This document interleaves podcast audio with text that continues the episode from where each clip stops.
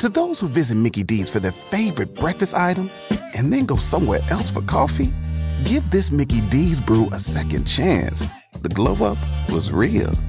Try any size iced coffee brewed with 100% Arabica beans for just 99 cents until 11 a.m. And pair it with a savory sausage McMuffin with egg for $2.79. Prices and participation may vary, cannot be combined with any other offer. Ba da ba ba ba.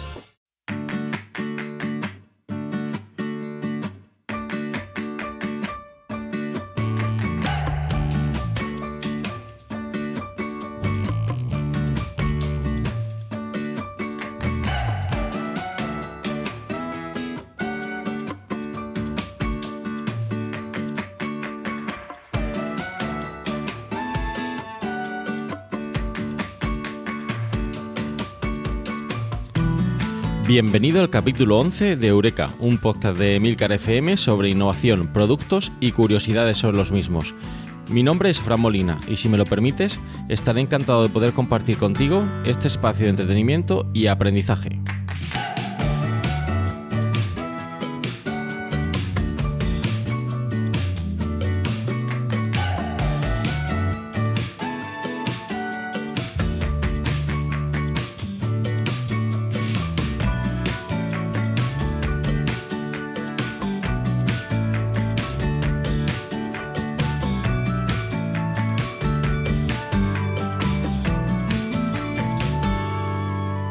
Este podcast quincenal de Emilcar FM vamos a disfrutar de muchos productos innovadores. Analizaremos el éxito de alguno de ellos y, por qué no, el fracaso de aquellos que las compañías han tratado de enterrar. Te mostraré algunos conceptos claves de la innovación y la creatividad de manera amigable. Entrevistaremos expertos en el campo de la innovación que con sus empresas han conseguido crearse un hueco en el mercado. Conoceremos las principales instituciones que fomentan y apoyan la innovación. Y por último, pero no por ello menos importante, rendiremos tributo a aquellos inventores que un día pensaron que podían hacer algo nuevo, algo diferente, algo que cambiaría la forma de pensar de la gente. Si te pica la curiosidad, Eureka es tu podcast. ¿Deseas saber más? Hola, ¿qué tal? Ya estamos de vuelta en Eureka. Feliz año 2018. Bueno, hemos tenido una pequeña pausa en estas fechas navideñas, pero ya estoy aquí de vuelta con todos vosotros en este primer capítulo de este año que ahora comienza. En este capítulo 11 vamos a empezar hablando de algunas noticias y eventos recientes relacionados con la innovación y a continuación vamos a pasar a tratar el tema principal de este capítulo, que esta semana va a ser los muñecos Funko Pop.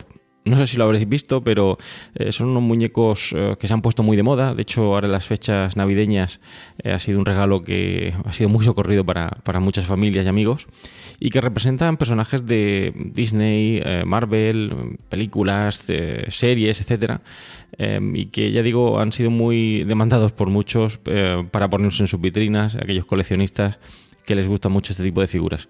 Bueno, un poco fruto de esa curiosidad he estado buscando información sobre los Funko Pop y me he llevado eh, muchas sorpresas en relación a este producto y quería compartirlas hoy con todos vosotros. Por último, vamos a comentar algunos conceptos claves sobre la innovación relacionados con este producto y que esta semana van a ser aspectos eh, funcionales y emocionales del producto. Es un tema muy relacionado con los eh, Funko Pop que vamos a hablar hoy aquí, porque ya veréis que eh, estos eh, muñequitos tienen un alto componente emocional, como decía, pero a nivel funcional mm, son muy poquita cosa. Realmente solo mueven la cabeza, como veremos, y no podemos jugar con ellos. No son juguetes, sino que son figuras de colección. Por lo tanto, estos aspectos funcionales y emocionales que vendrían a colación de este producto me han parecido interesantes y los comentaremos al final del capítulo. Pero antes de ello vamos a empezar, como siempre, con eh, noticias. Noticias que estas últimas semanas pues, eh, han salido en los medios y que me han llamado la atención, algunas de ellas relacionadas con el producto que veremos hoy y que quería comentar. La primera de ellas es una, noticia aparecida en Sataka el 22 de diciembre de 2017 que dice así, eh, China tiene lista su primera carretera solar de hormigón transparente y carga inalámbrica para coches eléctricos. Bueno, me ha parecido una noticia interesante, eh, busqué un poquito de información y en el artículo nos habla de em, esta tecnología creada en China, eh, que no es del todo novedosa, de hecho en Francia ya hay em, carreteras solares en pruebas, Holanda tiene por ejemplo un carril bici también eh, solar en pruebas, pero lo interesante de esta carretera solar es que ayuda a recargar los coches eléctricos. no quiero meterme en el terreno de mi compañero Plug and Drive, Paco Culebras, seguro que lo explicará mucho mejor, pero lo que sería el producto en sí, esta carretera está compuesta por tres capas, una capa superior de hormigón transparente, una capa central con paneles, paneles solares y una tercera capa para proteger los paneles de la tierra húmeda. De hecho, debajo de estos paneles pues, estarían las conexiones y el cableado.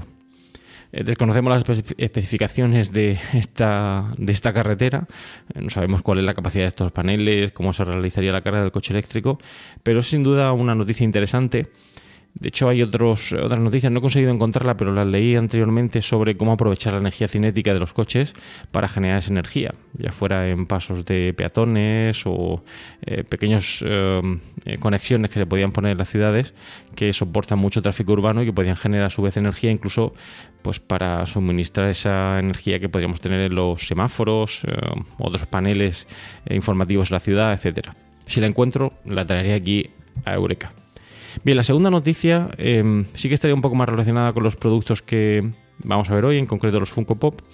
Es una noticia aparecida en el periódico El Mundo el 12 de diciembre de 2017 eh, que lleva por titular Del vino azul a los donuts rosa. La cromoterapia invade el súper. Bien, es una noticia muy interesante como eh, se utilizan los diferentes colores para llamar la atención de los consumidores. De hecho, eh, no sé si sois conscientes de cómo eh, hemos experimentado en los últimos años, sobre todo aquí en España, un boom de em, ginebras de colores. bueno, pues es una forma de llamar la atención ah, para los consumidores y darle ese toque de distinción en esas bebidas alcohólicas cuando las consumen. En el artículo también hacen alusión a un vino azul que lleva por nombre Geek Blue, y en general em, todo se resume en cómo esos colores eh, transmiten determinadas emociones en el, en el cliente. Por ejemplo, eh, los colores verdes suelen estar más asociados a aspectos eh, ecológicos, mientras que los colores negros estarían más asociados a valores premium en los productos. De hecho, no es nada nuevo saber que esos productos, todos los productos que consumimos y que adquirimos en nuestro día a día, nos entran por los ojos. Em, tenemos muchos ejemplos. el caso de los relojes Swatch con sus colores llamativos que em, pues, llaman la atención de los consumidores y muchas veces los consumen. O en este caso los perdón, los adquieren, los adquieren. Eh, luego tenemos las suelas rojas en los zapatos Louboutin uh, o el color azul de la marca em, de la entidad de crédito BBVA o Dunkin' Coffee, que utiliza el color como una herramienta esencial en su estrategia de venta. En definitiva, es una herramienta muy utilizada el color para llamar la atención de eh, los consumidores. De hecho, el artículo va un poquito más allá y habla cómo el sonido también puede ser importante o la textura de los productos, habla del crunch y el crack y cómo eso puede llamar la atención de los consumidores a la hora de plantearse la adquisición de un determinado producto. La tercera noticia eh, lleva por título De las finanzas a la compota con fruta desechada. En el periódico El Mundo, publicada en el periódico El Mundo el 19 de diciembre de 2017. Bien, esta noticia también eh, muy curiosa nos habla cómo una joven licenciada que ya empieza a trabajar eh, con nombre, por nombre Jenny Dawson deja su trabajo en la City de Londres para crear una empresa que denomina Rubbish in the Rubble, algo así como rubíes en los escombros. Bien, eh, de leer esta noticia, mm, bueno, me han venido a la mente alguna, alguna película anterior, en concreto una eh, que ya por título eh, Baby tú vales mucho. Creo que el título original en, de la película era Baby Boom. Y bueno, en esta película Diane Keaton precisamente también es una persona de éxito en el mundo de los negocios en Nueva York. Y bueno, por determinadas vicisitudes de la vida, pues digamos que tiene que cuidar de una, un pequeño bebé y eh, tiene que dejar el trabajo. Y bueno, no sigo adelantando cositas de la película, no quiero ser un spoiler, para eso tenemos que irnos ya a Cinema TV. Por cierto, grabé un capítulo de Cinema TV sobre los Jedi, os lo recomiendo a aquellos que os guste la película, con Antonio Rentero y Javier Soler, sin duda muy muy interesante. Pero bueno, volvamos a la noticia. Eh, esta joven, Jenny Dawson, eh, se dio cuenta que más del 30% de los alimentos que se producen no llegan nunca a la mesa. Es decir, hay productos que tienen em, pequeñas eh, taras o defectos em, en el mundo de la alimentación que hacen que no lleguen a los supermercados. De hecho, habréis visto como pues bueno, muchas naranjas parecen demasiado perfectas, parece que están perfectamente, perfectamente modeladas, los limones tienen la misma forma, bueno, eh, patatas, etcétera. Bien, y se dio cuenta esta, em, esta chica ah, yendo al New Common Garden Market de que era verdad, es decir, que muchos de esos productos se desechaban precisamente por ese aspecto poco atractivo. Y decidió utilizarlo reutilizar estos productos, mejor dicho, para crear su propio producto y su marca. Eh, no solo creó em, productos de compota eh, con frutas desechadas, sino que creó incluso eh, una, marca de salsa, Chutneys, con productos exclusivos como el higo, la pera y bueno, ketchup de plátano, etcétera. Bien, eh, la idea detrás de este negocio, ¿cuál es? Pues concienciar de eh, la importancia de no desperdiciar la comida, food waste, como dicen los anglosajones. Y hoy en día, pues esta empresa vende más de mil botes diarios. Eh, de hecho, hoy en día incluso van directamente a los agricultores y adquieren estos productos que se desechan porque no dan esa apariencia ideal o, corte que demandan las grandes cadenas de distribución. Es por tanto una noticia muy interesante, no solo por el éxito que ha tenido eh, esta persona, sino también por esa labor de conciencia y labor educativa que generan en los consumidores y en el público en general. Y la cuarta noticia que os traigo hoy es una noticia que lleva por título 8 predicciones del futuro que se pasaron de frenada y otras que acertaron de pleno.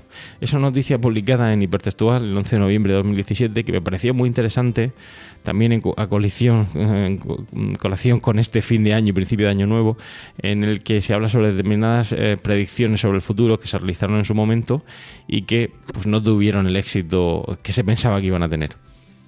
Eh, en esta noticia, como digo, se habla de ocho predicciones, la mayoría de ellas no, no acertaron.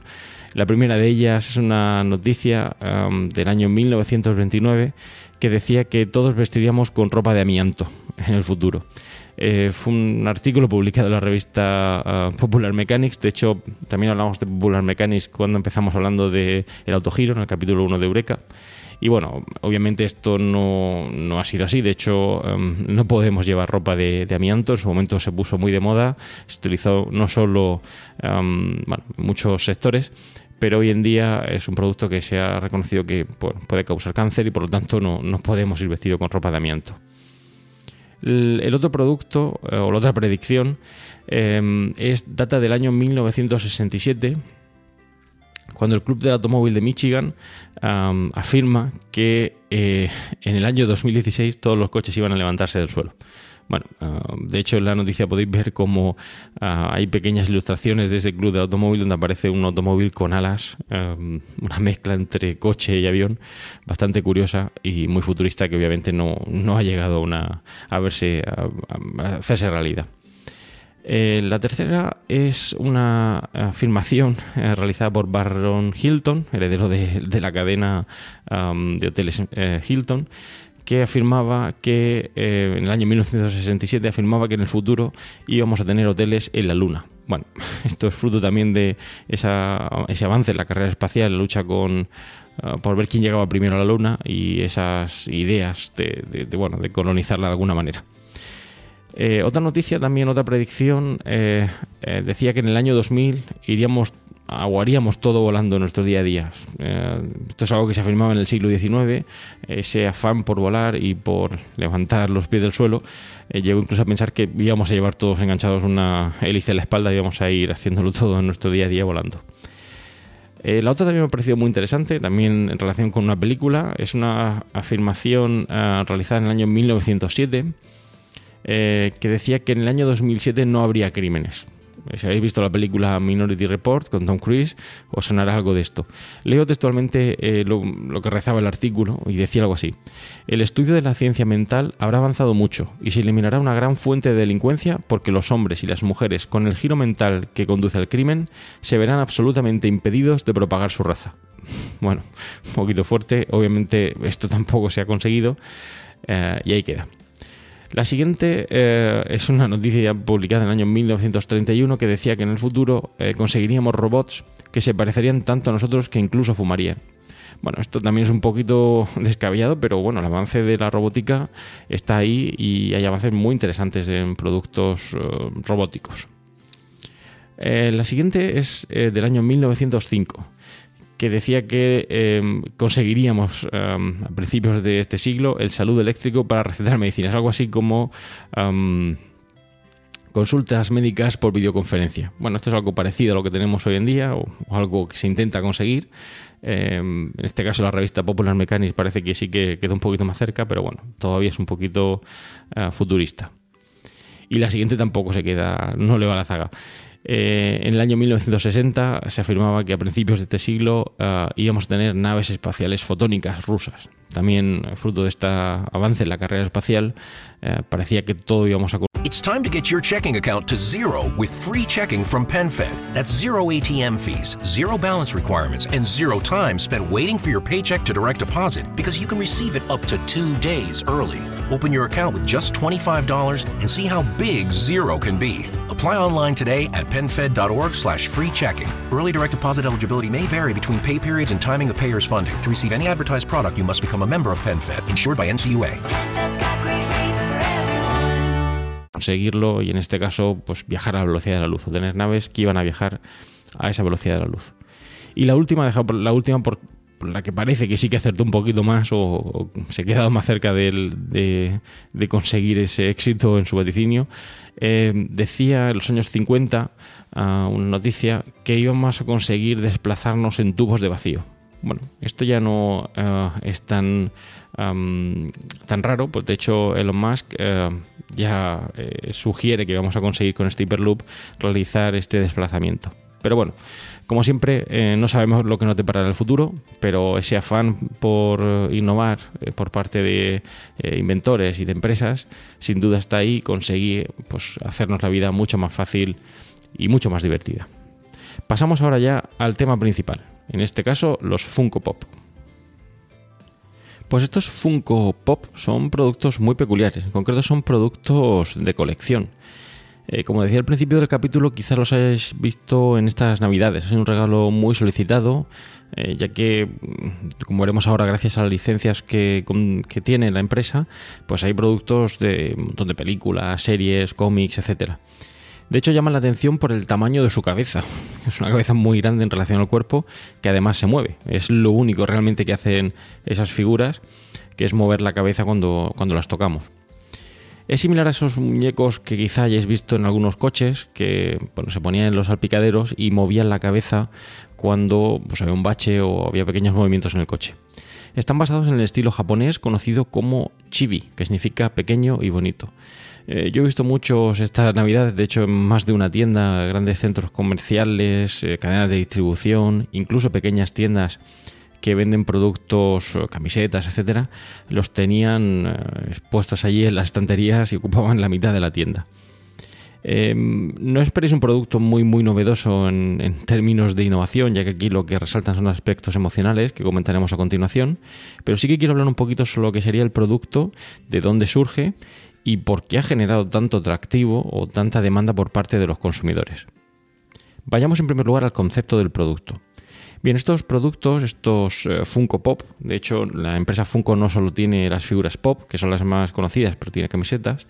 Estos Funko Pop, como decía, son conocidos como Bubbleheads. Son eh, estos pequeños muñecos que mueven la cabeza. Tienen una altura aproximada de 9,5 centímetros de altos, aunque como veremos hay diferentes versiones más grandes y más pequeñas. Tienen una cabeza enorme, ojos grandes y una nariz eh, pequeña o incluso inexistente. Eh, por lo tanto, ese aspecto llamativo, como digo, es la cabeza, una cabeza muy grande en relación al cuerpo que resalta. Y esto es, creo, una parte importante del éxito de estas figuras, ya que si las pusiéramos eh, junto a otras, en, un lineal, una al lado de otras, eh, estas no esperan asemejarse al 100% a esos personajes de película, cómics, etcétera, sino resaltar sobre todo, en este caso con a través de la cabeza, un aspecto llamativo de las mismas. Son figuras de vinilo modelado, y como decía antes, aunque el modelo estándar tiene 9,5 centímetros de alto, existen modelos más grandes. Hay con modelos como el de Hagrid, de Harry Potter, o el de eh, Groot, de los Guardianes de la Galaxia. Este, este último, además, eh, me ha caído a mí por los Reyes Magos. Los Reyes Magos se han portado muy bien y es un eh, Funko Pop muy, muy grande, de tamaño considerable. Hay otros incluso que llevan incorporados vehículos, como veremos ahora. Tenéis el MA con el equipo A y bueno, muchos otros. Bien, ¿cuál es la clave del éxito de esta empresa? Pues bien, la clave del éxito principalmente es, eh, además de esta cabeza que se mueve, es poder contar con cualquier personaje de una serie que tengáis en mente que os guste y por un precio muy, muy pequeñito, muy bajito, de solo 10 dólares. De hecho, la empresa tiene más de 180 licencias de películas, cómics, videojuegos, etc. Es decir, son eh, prácticamente cualquier producto. Eh, Star Wars, la Galaxias, Señor de los Anillos, Harry Potter, como hemos visto.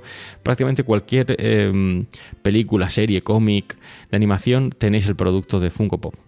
De hecho, en 5 años han vendido 40 millones de Funko Pop. Muñequitos que mueven la cabeza. Bueno, increíble, ¿verdad? Tienen más de 3.000 modelos. Eh, de hecho, como decía, Funko tiene licencias con eh, Marvel, DC, Sony Pictures, eh, Fox, Warner, Disney, NBC, Netflix, etc. Es una compañía americana que nació en el año 1998, por lo tanto es una empresa muy joven, fundada por Mike Becker, un coleccionista que crea esta línea de bubbleheads llamados Wacky Wobbles. El objetivo de este, em, de este emprendedor era atraer la nostalgia hacia los juguetes, pero utilizando la tecnología actual, es decir, conseguir que estos juguetes fueran accesibles al mayor público que quería tenerlos en sus vitrinas, pero utilizando una tecnología más novedosa. El primero en venderse fue el Big Boy, eh, un icono de restaurantes de comida rápida. Bien, en el año 2005 nace esa revolución eh, sobre los Funko Pop y es cuando Brian Mariotti compra la compañía. Eh, Mario era un coleccionista y buscaba un producto con el que generar ese afán por eh, coleccionar. Ah, en el año 2010 debutan en el Comic Con de San Diego con un eh, Batman metálico en color azul, de hecho uno de los más demandados por los coleccionistas. En el año 2011 hace su debut en la empresa Funko Pop en una feria de juguetes en Nueva York y bueno, ya en el año 2005 aparecen diferentes modalidades de comercialización de estas figuras. Aparecen las primeras cajas de suscripción. En este caso eran los Vengadores de la Era de Ultron y, un cazarrecompensas de Star Wars.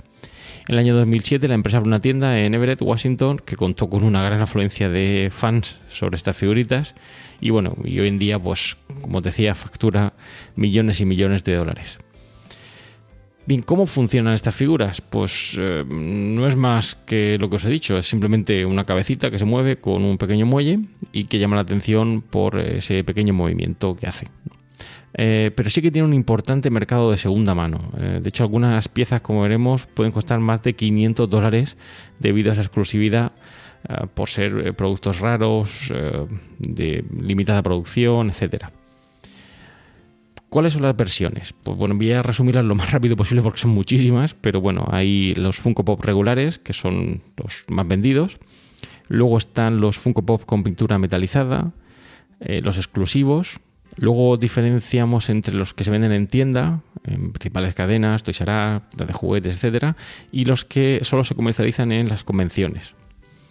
Tenemos cajas misteriosas, en las que se accede como mediante suscripción productos raros que son eh, no, está programada su aparición, sino que aparecen de manera esporádica.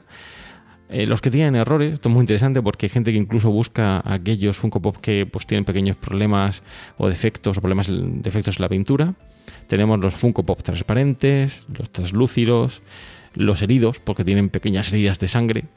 Tenemos también los que brillan en la oscuridad.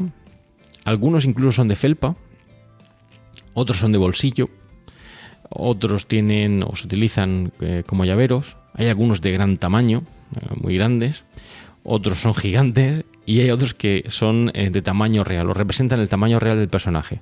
Por ejemplo, el Baby Groot que tengo yo de Los Guardianes de la Galaxia, como decía me trajeron los Reyes Magos, pues bueno, tiene un tamaño considerable y en principio, según aparece en la caja, eh, se ajustaría al tamaño real que tendría eh, Baby Groot en la película de Los Guardianes de la Galaxia 2. Ah, tengo otros, eh. tengo también un Yoda, em, que fue precisamente el primero que, me regalaron hace ya años, cuando no estaba este boom de las figuritas, de los Funko Pop, em, y algún otro. Tengo un Luke Skywalker y bueno, alguno más que está por aquí puesto en mi vitrina. Luego hay otros que llevan vehículos, como te decía, MA con el equipo A y bueno, muchos otros. Y ah, hay algunos incluso paquetes que recrean momentos de cine. Podemos tener figuras de Funko Pop que se venden de manera individual y otros que se venden en eh, paquetes, obviamente a un precio superior. Por lo tanto, em, ese mercado de segunda mano que busca esos productos exclusivos, em, pues es muy importante y muy pujante hoy en día. De hecho, voy a decir cuáles son los Funcos eh, más raros, Funko más raros, por si alguno tenéis la suerte de tenerlo en vuestra vitrina y queréis sacar un, dinerillo. Bien, eh, el primero de ellos es el Boba Fett de la edición Droid, eh, que solo contó con 480 ventas y cuestan alrededor de, si lo tenéis, alrededor de 570 euros. Es decir, lo podéis vender por 570 euros. Tenemos el genio de Aladdin, que es una versión metálica que puede alcanzar en el mercado una cifra de 600 euros.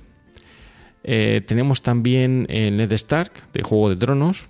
Ojo spoiler para aquellos los que no hayáis visto la serie. A Ned Stark le corta la cabeza.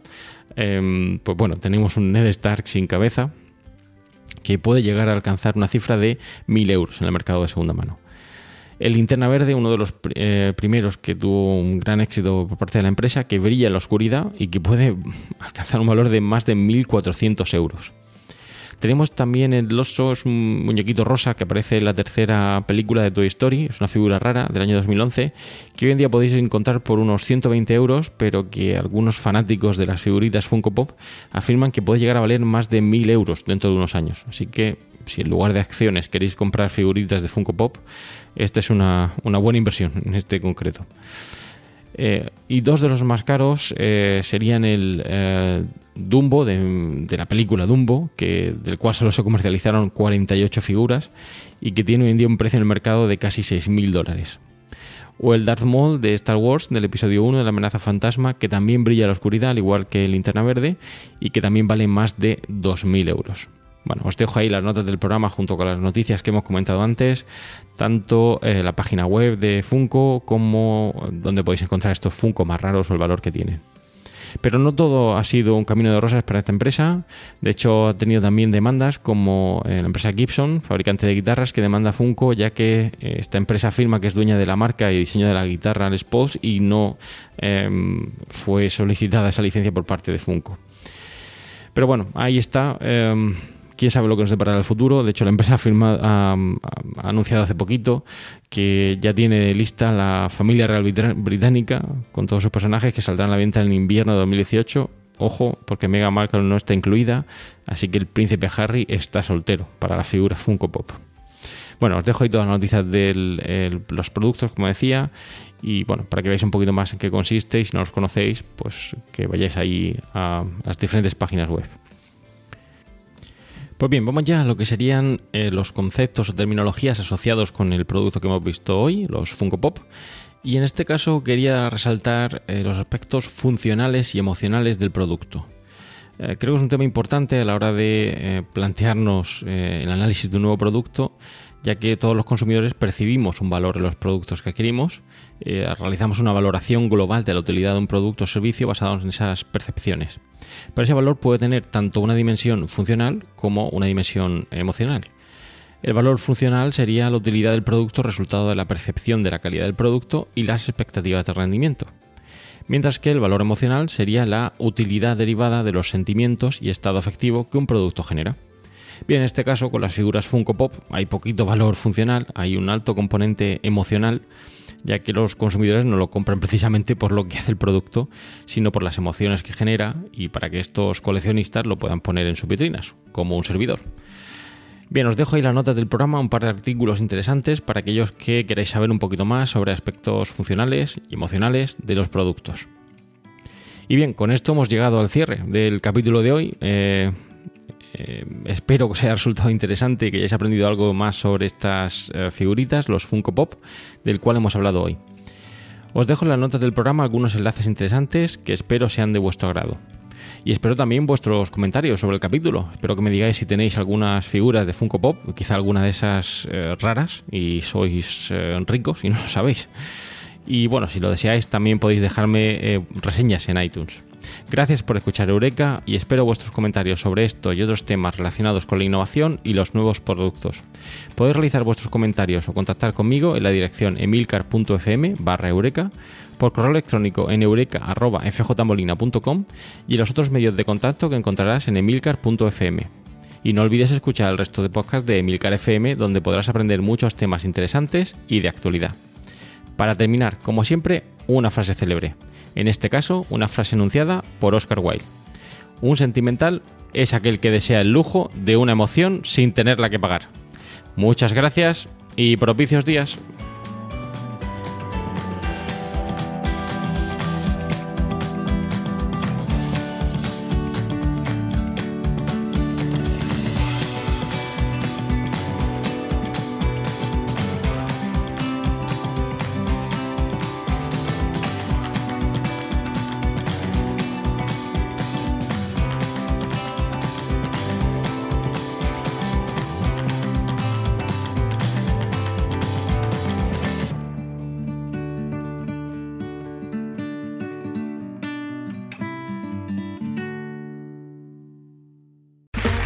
Okay, round two.